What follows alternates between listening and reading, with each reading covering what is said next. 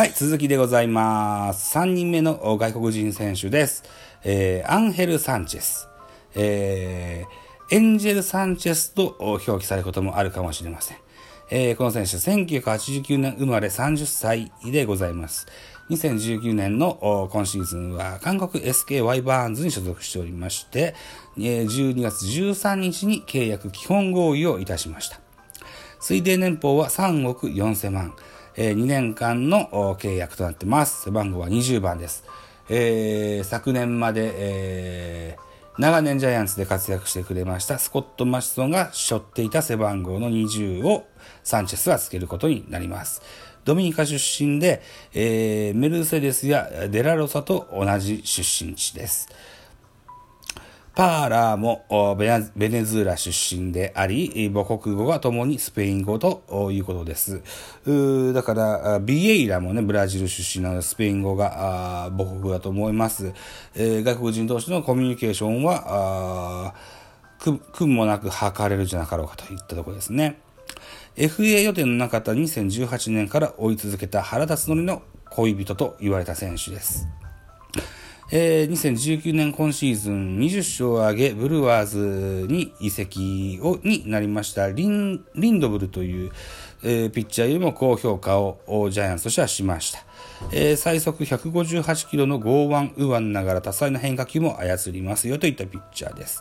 2019年、韓国リーグにおいてリーグ2位の17勝5敗、2.62、162イニング数を投げましたが、被安打はわずか2本といたところですね。経歴からね、バンデンハークを引き合いに出される、方方が結構いらっしゃったりするんですけど、スペックから見てね、ま、マスマイコラスっぽいかななんていうふうな印象も持って、えーます。うーんそんな選手になってくれたらとっても嬉しいなと思いますね。原監督としては菅野と、それからこのサンチェス。これが両輪でね、えーエースとして回ってくれたらいいのかなといった印象があるそうですね。背番号20でサンチェスだとですね、1986年から87年に所属していたルイス・サンチェス、登録名はサンチェといった選手がいました。え43歳のおじさんの私としてはこの辺がとても思い出深いと思ってます。顔がでかいと。水虫であると 言った、あー速球派のリリーバーでね、ございましたと。残念ながら2005年にね、ちょっと病気で、えー他界してしまいましたと。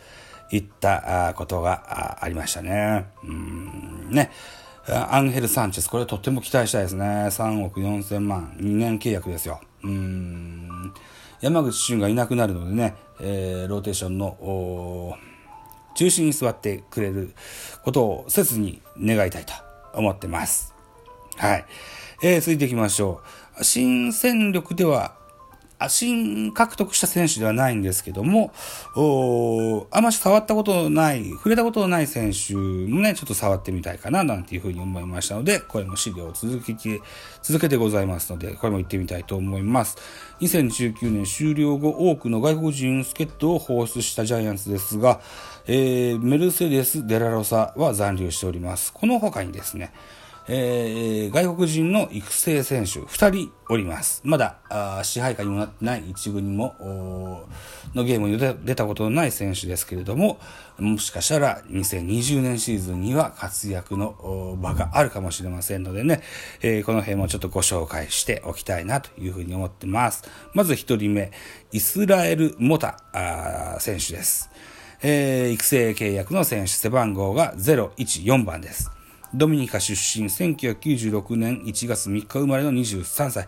右投げ、右打ち、188センチ、98キロの巨漢外野手でございます。えー2017年ね、えー巨人で、えー入団テストを受けますが、これはドミニカで行われのドミニカの現地で行われた巨人の入団テストがあったそうです。これで不合格だったんですね。で、1年浪人を経て、2018年のオフに、同じ、トライアウトでえ合格をしました。ごま合格しまして、育成契約をもぎ取りましたよと。うん。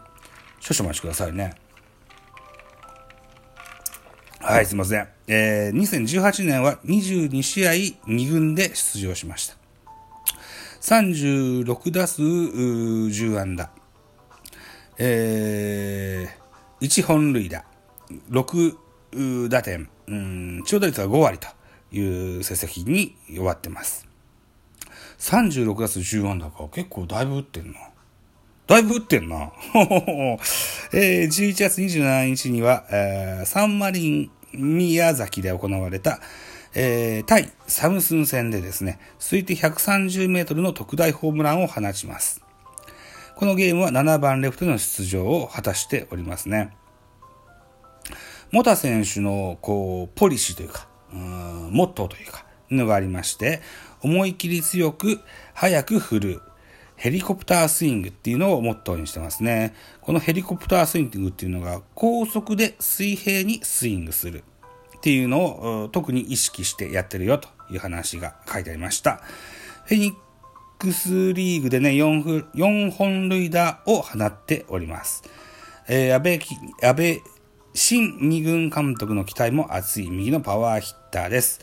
えー、188センチ、98キロという巨漢巨漢にもかかわらず、足の速さにも自信があるよというようなことも書いてありましたね。はい、続いていきましょう。もう一人、最後に、えー、レイミン・ラモスという選手がおります。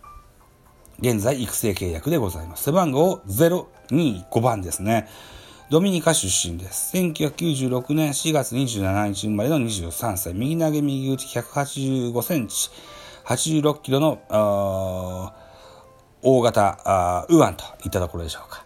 だから、モタもそうですけども、アダメスだったり、メルセデスだったり、マルチネスだったり、この辺りと一緒に入団した選手ですね。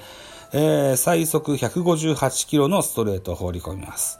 大森剛、海外スカウトさんがですね、だから坂本勇人をとプッシュして取った大森さんは今海外スカウトやってるみたいですね。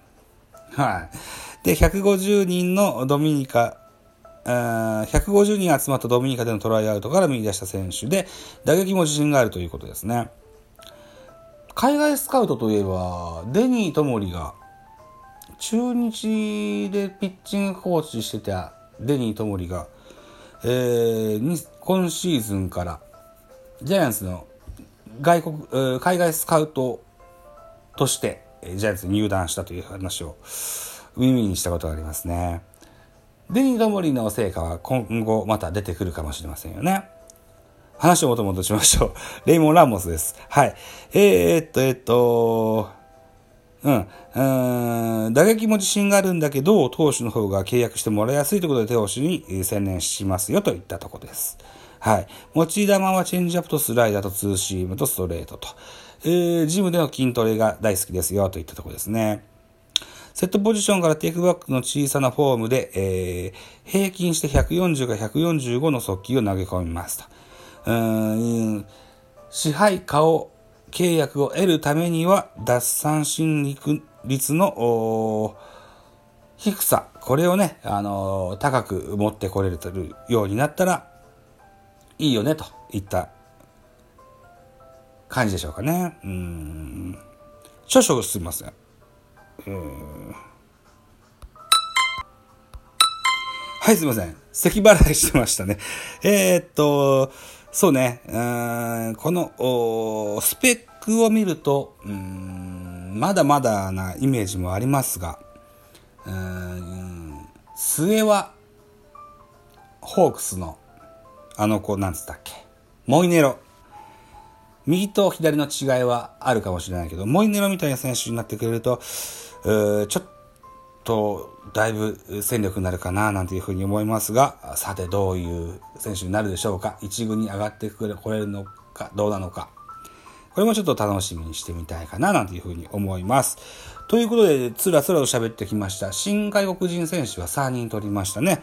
パーラーとビエイラとサンチェス。それから、去年からず所属している選手では、メルセデスとデラロサ、えー、モタとラモスということで、えー、現在7人外国人選手登録があるんです。支配下は5人か、いうことになってますね。